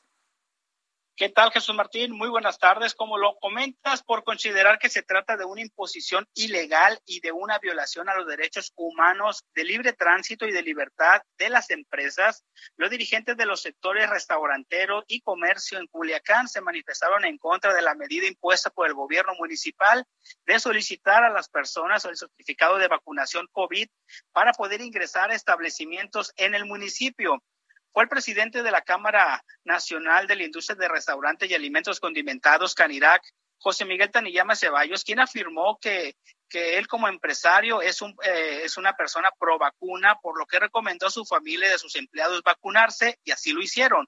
E incluso propuso trabajar en incentivos para que la población se vacune, pero no lo puede negar a ningún cliente que ingrese a sus negocios si no presenta el certificado de vacunación. Te comento que el pasado viernes inició la obligatoriedad de ese documento en los centros nocturnos de Culiacán. Y ayer comenzó en Culiacán la socialización y concientización de la población para que tramiten y presenten su certificado de vacunación para poder ingresar a restaurantes y comercios, pero en el caso de los empresarios no lo están haciendo porque consideran que, que que esta medida es una afectación y lo único que se van a, destinar es a promover la vacunación, pero no obligar a las personas a hacerlo. Lo mismo comentó el dirigente de Canaco Culiacán, Diego Castro Blanco, quien aseguró que el alcalde de Culiacán, Jesús Estrada Ferreiro, y el gobierno municipal no tienen competencia para exigir este certificado de vacunación como un requisito para entrar a los establecimientos, ya que esto violenta los derechos humanos de las personas. Hasta aquí mi reporte, Jesús Martín. Muchas gracias por esta información, Carlos Valenzuela. Buenas tardes. Hasta luego, muy buenas tardes. Vamos con nuestro siguiente corresponsal aquí en la República Mexicana. En, en, unos instantes tendremos información con Pablo Cruz Alfaro, quien es su corresponsal en el Estado de México. Y es que el Estado de México es la entidad donde más vacunas se han aplicado contra COVID-19. Bueno, esto lo dice el gobernador del Estado de México, Alfredo del Mazo. Pero mientras tenemos comunicación con nuestros corresponsales, vamos a hacer una revisión de todos los resultados de economía y finanzas, sobre todo indicadores el día de hoy, con Héctor Vieira. La Bolsa Mexicana de Valores cerró la sesión de este martes con una ganancia del 0.37%, luego de avanzar 191.67 puntos, con lo que el índice de precios y cotizaciones, su principal indicador, se ubicó en 51.576.58 unidades debido al buen desempeño de América Móvil, que suma seis días consecutivos de ganancias. En Estados Unidos, Wall Street cerró con pérdidas generalizadas, ya que el Dow Jones retrocedió 298.31 puntos para situarse en 35.327 7.28 unidades. El Standard Poor's cayó 30.65 puntos para llegar a 4.449.06 unidades, mientras que el Nasdaq perdió 123.89 puntos, que lo colocó en 14.669.87 unidades. En el mercado cambiario el peso mexicano se depreció 0.5% frente al dólar estadounidense, al cotizarse en 19 pesos con 69 centavos a la compra y en 20 pesos con 2 centavos a la venta en ventanilla. El euro por su parte se cotizó en 23 pesos con 27 centavos a la compra y 23 pesos con 44 centavos a la venta. La Asociación Mexicana de Empresas de Nómina informó que a pesar de la pandemia de COVID-19, hasta marzo de 2021 se han otorgado 3.4 millones de créditos de nómina en el país, lo que representa un crecimiento para este sector del 3.9% y un monto cercano a los 88 mil millones de pesos. La Cámara Nacional de Manufacturas Eléctricas advirtió que la industria eléctrica nacional enfrenta al menos seis factores que implican un riesgo para su estabilidad y su esquema operativo en el corto y largo plazo, entre ellos el estado financiero de la Comisión Federal de Electricidad y la renegociación de contratos con la industria privada. La Comisión Federal de Competencia Económica informó que una empresa dedicada al transporte de petrolíferos, cuyo nombre no será revelado hasta que concluyan las investigaciones, fue notificada por su probable responsabilidad en la realización de prácticas monopólicas y advirtió que podría recibir una multa de hasta el 8% de sus ingresos. La encuesta nacional de ingresos y gastos de los hogares del INEGI dio a conocer que el promedio de gasto en electricidad y combustibles de los hogares mexicanos es de 507 pesos al mes, lo que representa un crecimiento del 2 ciento en comparación con lo destinado para estos servicios en el año 2018. Informó para las noticias de la tarde Héctor Vieira. Muchas gracias, Héctor Vieira, por toda la información de economía y finanzas a esta hora de la tarde. ¿Puede usted creerlo? Son las 7.22. Las 19 horas con 22 minutos y apenas estamos tomando calor con las noticias del día de hoy aquí en el Heraldo Radio. Quiero informarle que un juez federal ordenó vacunar a un menor de 18 años. Esto evidentemente va genera ya jurisprudencia, ¿no?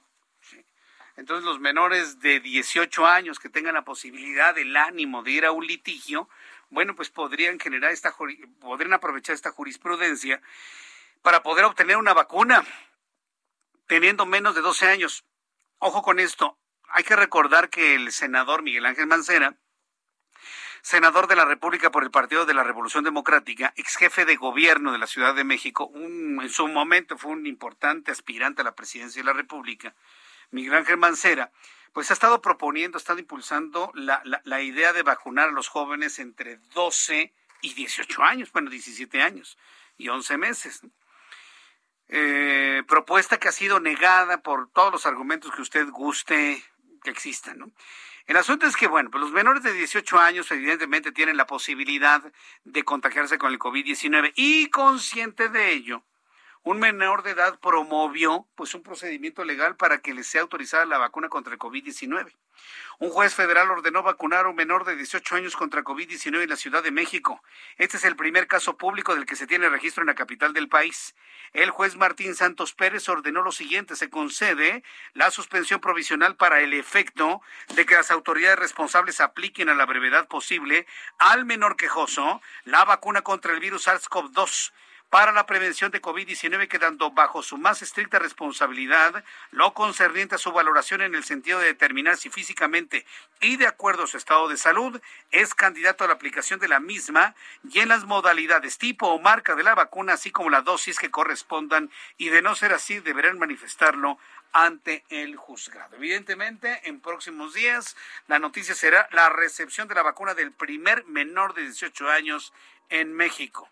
Después de los anuncios, ya que estamos en el tema de COVID-19, le voy a dar a conocer los números de COVID que ha dado a conocer la Secretaría de Salud hace unos instantes. Le invito para que me siga escribiendo a través de dos plataformas, a través de Twitter, arroba Jesús Martín MX, sígame a través de Twitter, arroba Jesús Martín MX, y a través de nuestro canal de YouTube, en donde tenemos un chat en vivo, arroba Jesús Martín MX. Escuchas a... Jesús Martín Mendoza con las noticias de la tarde por Heraldo Radio, una estación de Heraldo Media Group. Heraldo Radio, la HCL se comparte, se ve y ahora también se escucha.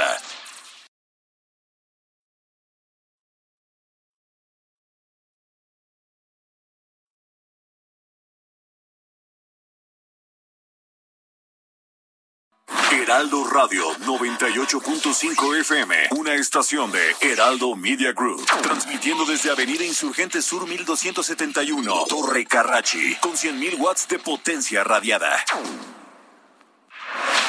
Escucha las noticias de la tarde con Jesús Martín Mendoza. Regresamos.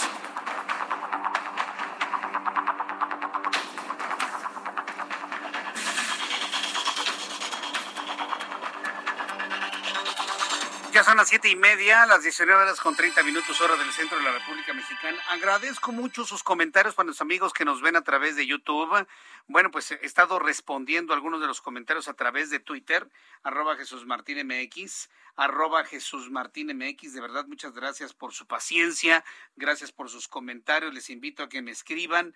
Gracias a Dani82, Lenny también me escribe, Huicho Alfonso, Servicios Jurídicos, R. García, Francisco Camacho, Alfredo Albiter, también me escribe Vaya Arboledas. Ay, qué foto nos has enviado, Vaya Arboledas. Le invito también para que me, me, siga a través de YouTube en el canal Jesús Martín MX. Tenemos un chat en vivo y en unos instantes voy a leer algunos de los comentarios que me llegan a través de YouTube.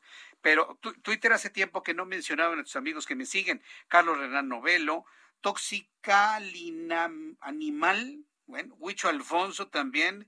Daril Soto, y bueno, pues nos han empezado a seguir hace unos instantes Gustavo Erlam, Alejandra Calle Mon Mondragón, Guadalupe P. del Río, José también me sigue, Fulco Bueno, Delfino Enrique, El Nacho Opina, Rubén, Bruno Mensa, Eduardo, Cris, Oscar Aldo Soto, Chicharrón Gómez, qué nombrecito, Chicharrón Gómez, Huizunza, José Luis Calderón, Jorge Medrano, Javier CDMX, Dul Romero, Ildefonso Martín, Georgina José Agustín, Partido Colosista. Partido Colosista. Me sigue el Partido Colosista, imagínense. Progreso Justo, Marta Rodríguez, Sergio Mel, Armando, Victoria, en fin.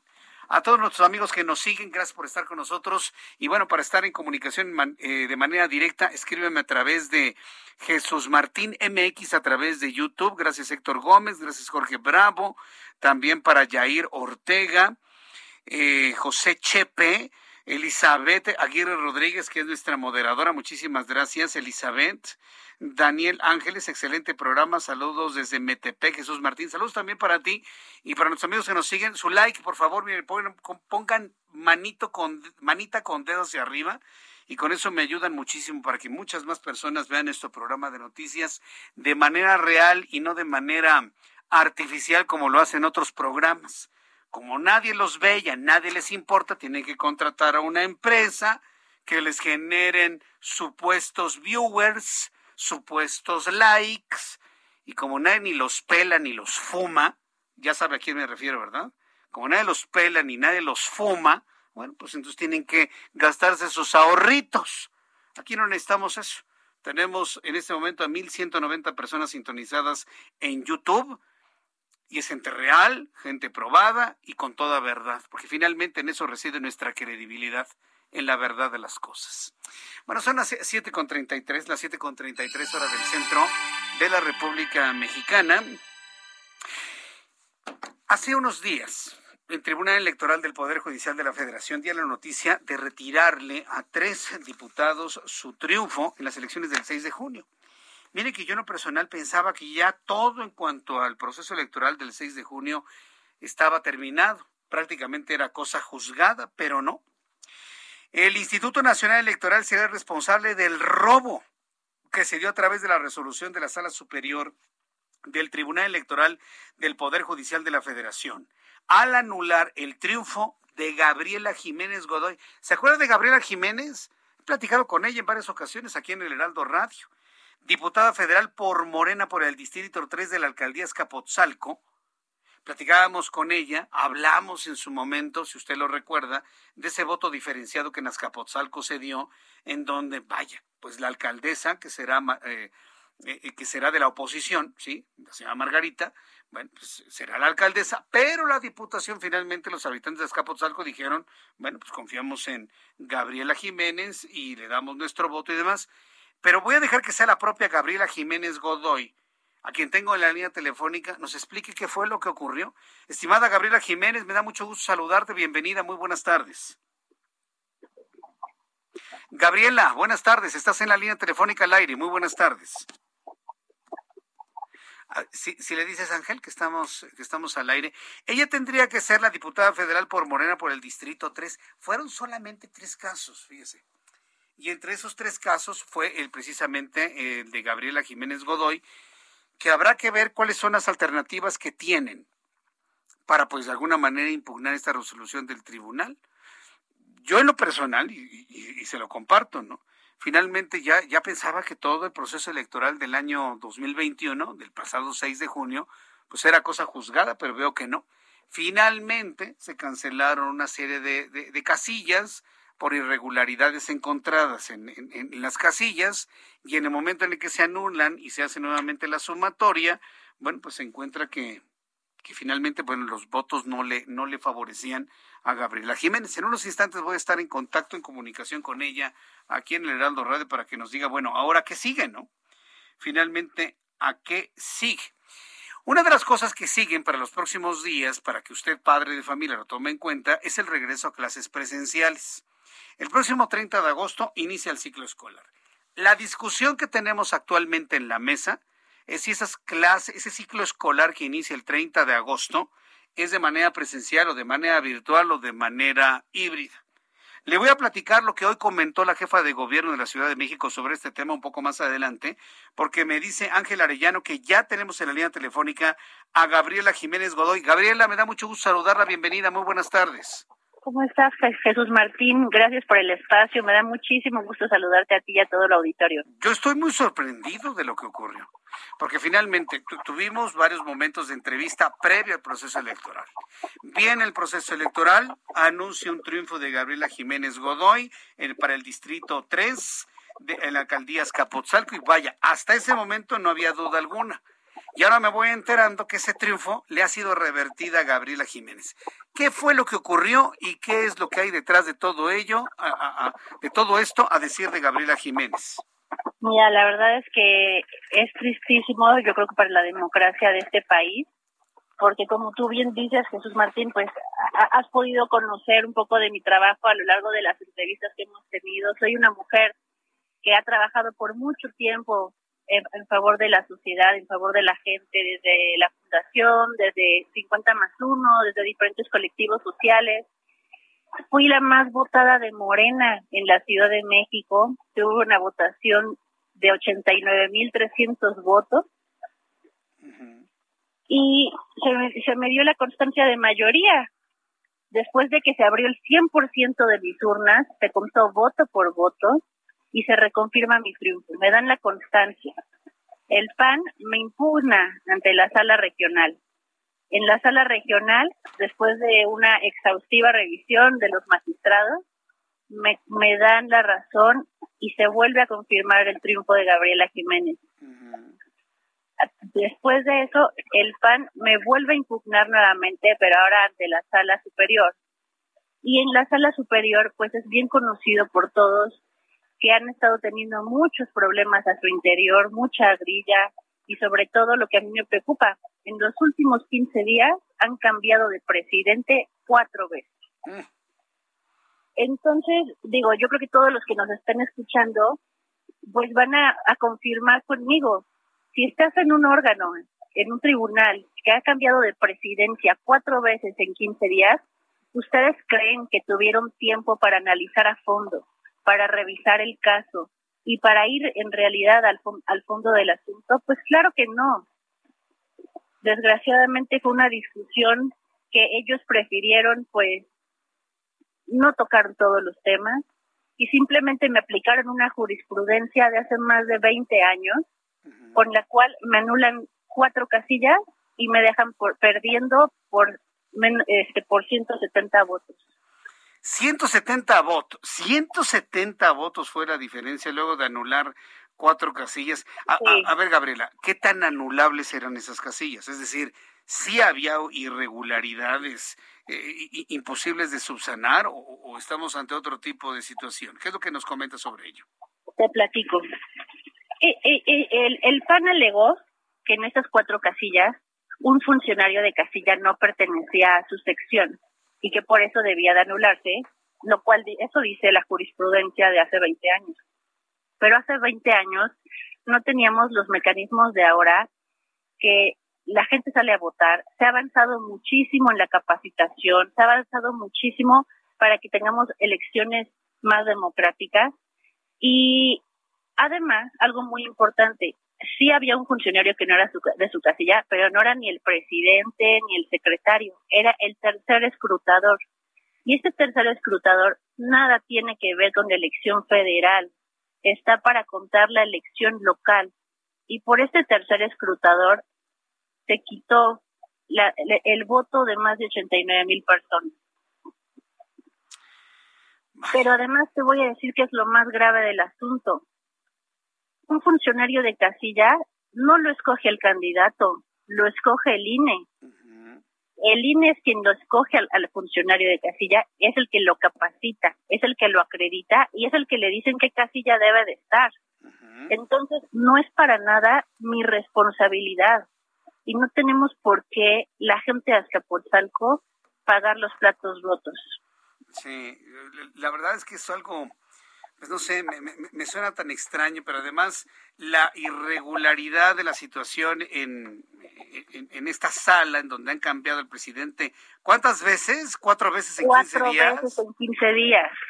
No, bueno, pues entonces eso, eso ya de, de suyo pues habla de algún problema que existe al interior de, de, de esa sala. A ver, Gabriela Jiménez Godoy, ¿cuáles son las alternativas que brinda la ley? Para poder defender el triunfo que anunciamos en su momento aquí en el Heraldo Radio? Pues imagínense, Gabriela Jiménez Godoy, que además soy madre de familia, mujer de valores, mujer de trabajo, que me conocen en Azcapotzalco, en la Ciudad de México, por ser una mujer de bien, que ha trabajado por, lo, por las causas justas, por las causas de los que menos tienen. Y ahora me dejan sin una diputación federal que se trabajó por años en las calles por un vil formalismo. ¿Cuáles son las alternativas legales para poder reclamar el triunfo? Desgraciadamente, la sala superior es la última instancia. No vamos a poder apelar ante, otra instancia. Y yo creo que sí urge una reforma electoral, porque hay muchas cosas que tenemos que hacer para que tengamos una real democracia. Yo quiero levantar la voz, porque hoy soy yo, pero mañana puede ser cualquiera. Y no es un tema de partido, es un tema de que la voluntad del pueblo y la voluntad del voto de una persona se tiene que hacer valer y no es justo que pasen estas cosas. Ajá. No, bueno, ah, tiene que haber alguna alternativa de algo, este Gabriel. Ya, ya definitivamente se acabó. ¿Será entonces hasta la próxima oportunidad que se tenga para, para competir? Pues sí. En estos momentos yo quiero, le quiero exigir a Lorenzo Córdoba, al INE, que me den una explicación de por qué sucedió esta eh, por qué sucedió esto, por qué ellos pusieron a este funcionario de casilla en una sección diferente cuando es responsabilidad 100% de ellos y ellos no nos han dado una explicación a nosotros. Quienes deberían de estar teniendo una sanción son ellos, no yo, no no Azcapotzalco. Entonces, digamos que el error es, es completamente atribuible al Instituto Nacional Electoral. ¿Ya hay alguna solicitud de encuentro con Lorenzo Córdoba, con el consejero presidente? Vamos a buscarlo. Hemos estado solicitándolo en, en medios, vamos a buscarlo, voy a ir a línea a buscarlo personalmente, a pedir una audiencia y sobre todo algo importante, que esto no vuelva a suceder, eso es lo más importante, que no vuelva a suceder, dejar un precedente a partir de estos momentos y además algo importante que no revisaron tampoco los magistrados. Ellos dicen, es que si, si, si la persona, si el funcionario no pertenece a la casilla, entonces no tiene un interés jurídico no este para estar contando los votos. Uno, yo no escojo los funcionarios de casilla. Dos, yo no les digo dónde estar. Y pero tercero, los magistrados no se tomaron la molestia de, de revisar que a lo mejor no era no estaban en su sección pero la sección aledaña a la que ellos pertenecían estaba a menos de cinco minutos caminando, cuatro cuadras. Y por un, un vecino que vive en la misma colonia, era, diferente sección, sí, pero la misma colonia, la misma unidad territorial, y eran tres, cuatro cuadras de diferencia. Por eso es que nos anularon este, nos quitaron esta diputación. Es que, es que no puede ser. A ver, le quitan el triunfo a una diputada que había ganado, Gabriela Jiménez Godoy, por un error de ubicación de un funcionario de casilla, que es un, un, un error atribuible al órgano electoral. No, tiene que haber la posibilidad de algún tipo de reclamo en eso, Gabriela. Y, se, van a quedar con los brazos cruzados, no creo. de Morena en toda la Ciudad de México. Imagínate eso. Para nosotros estamos consternados, no solo Azcapotzalco, yo creo que todo, toda la Ciudad de México, todo Morena, estamos consternados por esta situación. sí, porque eh, entiendo que era de las pocas posiciones que había conservado Morena en la Ciudad de México y esta misma finalmente ya no existe. Entonces ya no hay nada que hacer, Gabriela, de plano. Pues estamos revisando estamos revisando instancias, estamos revisando una ruta jurídica, estamos revisando también eh, en el tema social, porque la gente en Azcapotzalco está muy molesta, está muy indignada, muy indignada. Estamos todos muy indignados y molestos, y más porque no fue una diputación de dedazo, no fue nada más que llegaron y pusieron a alguien y no, yo he trabajado por años, ya fui candidata otras veces, la gente me conoce, me reconoce por el trabajo social que tengo y la verdad si algo se esperaba en Azcapotzalco era mi candidatura, era muy deseada y muy aceptada. Bueno, pues eh, Gabriela Jiménez Godoy, esta denuncia ha quedado al aire. Estoy seguro que muchos consejeros electorales han escuchado esta denuncia y, yo, yo espero que esto que se ha planteado al aire, que bueno, ustedes lo han hecho a través de, los conductos adecuados desde el punto de vista jurídico, lo han hecho, bueno, pues ahora se tome como algo ya mediático, eh, porque vaya, uno puede entender eh, el, el, error en la contabilización de una casilla o situaciones extremas, pero que le quiten el triunfo a un ganador por un error atribuible únicamente y exclusivamente al árbitro electoral, pues mm, creo que se que sale de toda justicia Vamos a estar atentos de las reacciones que se tengan desde el Instituto Nacional Electoral y agradezco mucho estos minutos de comunicación, Gabriela Jiménez, para contarnos toda esta historia. Muchas gracias. Yo te agradezco más el espacio, Jesús Martín. Gracias, un saludo a todos. Gracias, hasta pronto. Es Gabriela Jiménez, quien había sido triunfador en el Distrito 3 de la Alcaldía Escapotzalco. Como hubo un error en la asignación de uno de los funcionarios de casilla, anulan las casillas y en ese momento por 170 votos pierde el triunfo Gabriela Jiménez Godoy. ¿Usted, usted qué piensa? ¿El que tiene que recibir eh, los efectos de esa decisión es el candidato triunfador? Sea del partido que sea, ¿eh? olvídese, olvídese si es de Morena, si es del PAN, si es del PRI, si es del PRD. Hubo un error por parte del, del, eh, del árbitro electoral y que por ese error se anula la casilla y eso repercute en un cambio en cuanto al triunfo que se generó en el Distrito 3. ¿Eso le parece a usted justo? Y sobre todo cuando se trata de la última, de la última instancia en donde, donde ya no hay ningún tipo de apelación, algo no está funcionando bien ahí. Yo entiendo que, por ejemplo, hoy el presidente de la República habló de una reforma tajante. Tampoco estoy de acuerdo en lo que, en una posición extrema con la del presidente. Vamos a correr a todos los consejeros y vamos a correr al consejero presidente. Lo vamos a correr de una vez por todas. Tampoco, tampoco. Pero, por ejemplo, lo que le ocurrió hoy a Gabriela Jiménez Godoy es un elemento que tiene que revisarse que si un error atribuible al árbitro electoral afecta el triunfo en una elección de alguien, bueno, pues se tiene que tomar en cuenta que se debe mantener el triunfo independientemente de la decisión del, del órgano electoral, porque no es atribuible al candidato, no es un error del candidato, es un error del árbitro electoral. Y en todo caso, si las condiciones cambian la tendencia en un lugar, bueno, entonces se anula la elección y se convocan a nuevas elecciones únicamente en ese distrito. Pero eso cómo se va a resolver únicamente con una reforma electoral. Una reforma electoral que vaya atendiendo todas esas lagunas. ¿Por qué? Porque lo que le pasa a Gabriela Jiménez Godoy es una laguna electoral, es algo no previsto en situaciones anteriores. En eso, en eso se fundamentan las, reformas electorales, no el, el manotazo que hoy dio el presidente de decir, voy a correr a todos. No, él no puede correr a nadie porque el INE no es una entidad gubernamental, no son sus achichincles, para que me entiendan. El INE y los consejeros electorales, el Tribunal Electoral y los magistrados no son achichincles del presidente, y perdón que lo diga así para que se entienda clarísimo. Es una entidad ciudadana y el presidente no tiene por qué meter mano. No tiene ninguna autorización, ninguna posibilidad de meter mano en un órgano independiente ciudadano. Que quede claro, ¿eh? Pero de ahí a que se necesite abordar estas, estas lagunas en una reforma electoral, esa es otra cosa completamente distinta. ¿A qué vamos, Ángel? Cuando son las 7.50, ya, ya vamos a terminar. Últimos cinco minutos de nuestro programa con el ingeniero Carlos Álvarez Flores, presidente de México Comunicación y Ambiente. Ingeniero Carlos Álvarez Flores, qué gusto saludarlo, bienvenido. Muy buenas tardes, Jesús Martín. Mira, esto sí es, con todo respeto, ¿verdad? Mil, un millón de veces más importante que la señora que se está quejando. Ahí te va. El 35% de la producción de alimentos en el planeta se hace a través de los polinizadores, estos insectos, estas abejas y otros, bueno, hasta los murciélagos, pues.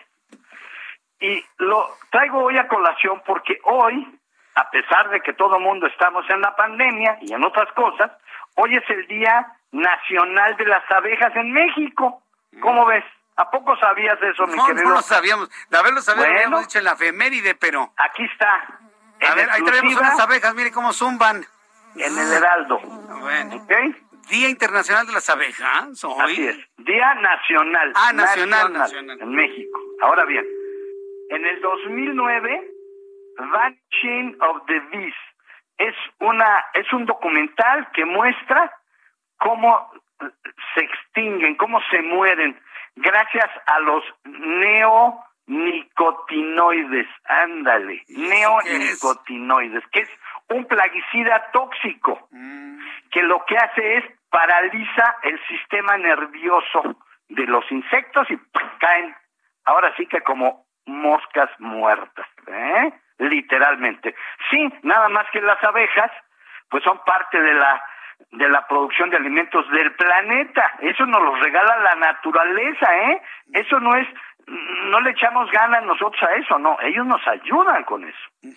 Y ahora ya están prohibidos en Europa. A partir del primero de enero del 19, 2019, están prohibidos en la comunidad europea. ¿verdad? Después de una discusión, ya ves que los poderosos, las poderosas, esas empresas que no quiero señalarlas porque luego me llevan a un tribunal, están llorando aquí en México porque se les eh, se les va a prohibir de aquí al 24 el glifosato, que también es tóxico. Pero aquí en México todavía es un paraíso, ¿por qué? Porque estos señores poderosos siguen mandando aquí en México. Las poderosas transnacionales nos siguen vendiendo decenas, por no decir cientos, de venenos que dicen que nos ayudan para controlar las plagas. El suelo se pierde, después de X tiempo se pierde el suelo, se muere, porque todos los plaguicidas tóxicos que aplicas, incluyendo la urea, que es un fertilizante químico, terminan destruyendo la actividad biológica de los suelos del mundo y por supuesto de México. Y si tú pierdes suelo, mi querido Jesús Martín, pierdes captura de carbono. Esa es la relación que hay entre los venenos tóxicos, los plaguicidas tóxicos y el calentamiento global. Y hoy ya nos dijo la ONU, última llamada, última llamada, mi querido Jesús Martín. Por lo tanto, no vamos a estar permitiendo, este gobierno debe aprovechar para seguir prohibiendo más venenos. El 2, ácido 2,4-D diclorofenoxiacético y el paraquat también son herbicidas tóxicos y están autorizados y son prácticamente igual que el glifosato. O sea, hay que prohibir esos y otros más.